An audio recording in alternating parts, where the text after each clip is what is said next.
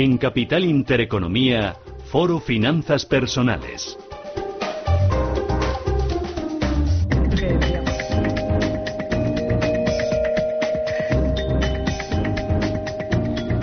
Las 10 y 36 minutos de la mañana, una hora menos en Canarias. Estaba hablando ya con Manuel, pues eso, de, de, cara a estas vacaciones de Semana Santa. Las tenemos, ya saben, aquí a la vuelta de la esquina. Y queremos hablar un poco de las tarjetas de crédito, de débito. Bueno, ya saben, hay multitud de, de tarjetas y con las nuevas tecnologías también tenemos eh, como nuevos actores, ¿no? A esto se suma también, pues, ese repunte de que cada vez hay más actores que sacan diferentes compañías que sacan tarjetas digitales de crédito, de débito. Entonces vamos a comparar un poquito entre algunas de ellas vamos a conocer cuáles son las más adecuadas también cuando salimos, por ejemplo, al exterior, si es mejor pagar con dinero en efectivo, si es mejor sacar el dinero antes o incluso es mejor por esas comisiones pagar con las tarjetas. Vamos a hablar de todo ello y sobre todo también antes de nada, también queremos descubrir un poquito, eh, pues dentro de estos actores hemos conocido uno nuevo últimamente, Manuel, que sacaba una tarjeta que sorprendía en general al mercado. De momento aquí en España no vamos a contar con ella, pero bueno, vamos a, descubrir eh, de qué estamos hablando. Tiempo al tiempo, eh, Laura. Es el caso de Apple, que ha lanzado una tarjeta sin ningún tipo de comisiones y que te devuelve dinero cada vez que uses la tarjeta. Y además,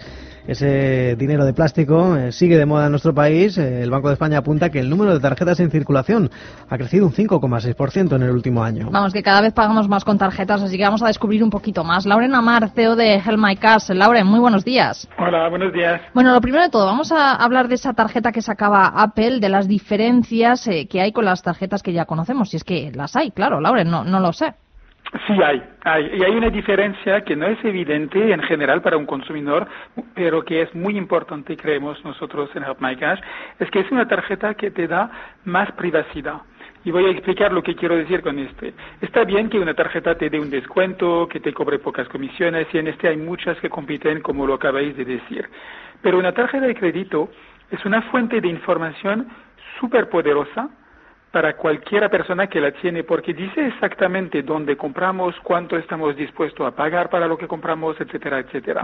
Entonces, una información que tiene un valor a nivel marketing muy alto.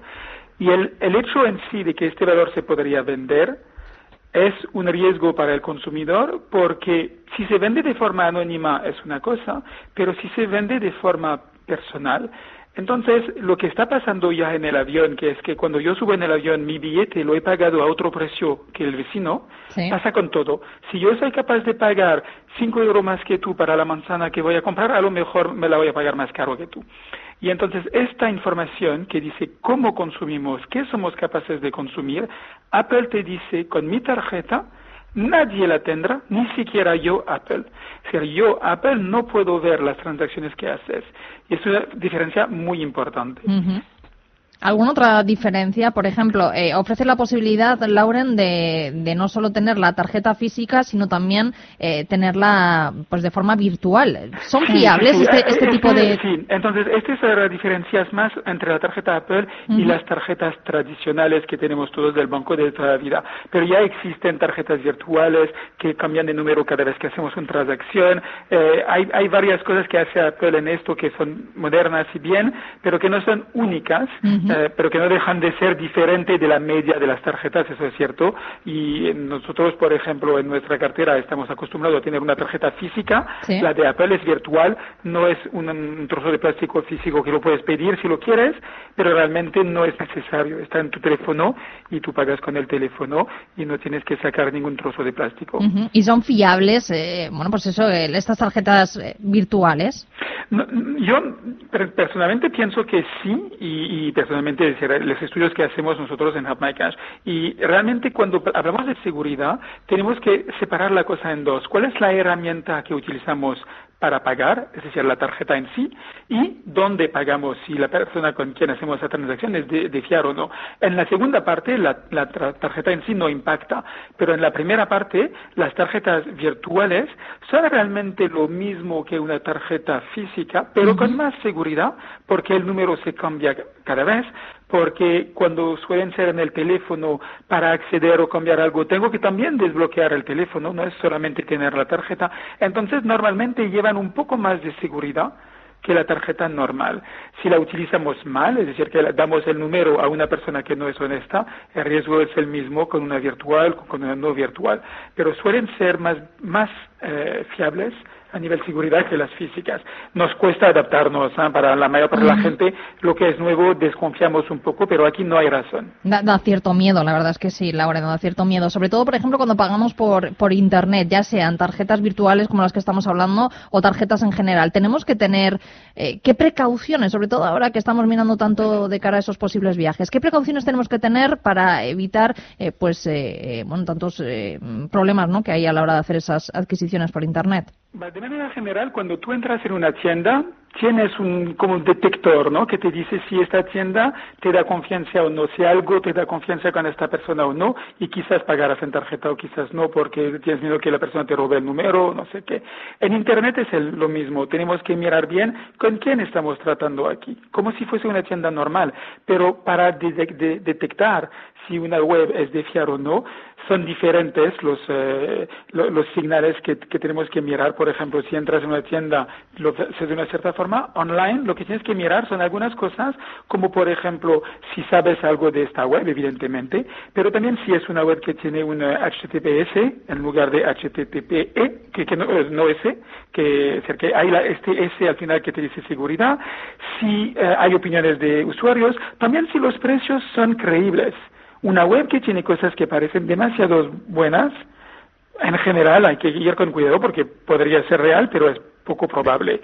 Eh, mirar el aviso legal, poca gente lo hace, pero mirarlo para ver quién es esta empresa y como mínimo hay un teléfono, hay una dirección, hay algo que me dice, esta es una empresa que si tengo un problema puedo saber con quién eh, interactuar. Esa es un poco la parte importante. Y si no tenemos confianza, hay un truco eh, y es de tener una tarjeta de prepago y utilizar esa tarjeta de prepago y así si tienes un problema con la tarjeta, pues solamente está limitado el problema al nivel del prepago que has puesto. Claro, eh, hemos dicho antes que el Banco de España eh, tenía el dato de que el número de tarjetas en circulación ha crecido en el último año, más de un 5%. Eh, ¿Cómo elegimos el tipo de tarjeta más adecuado para nuestro perfil?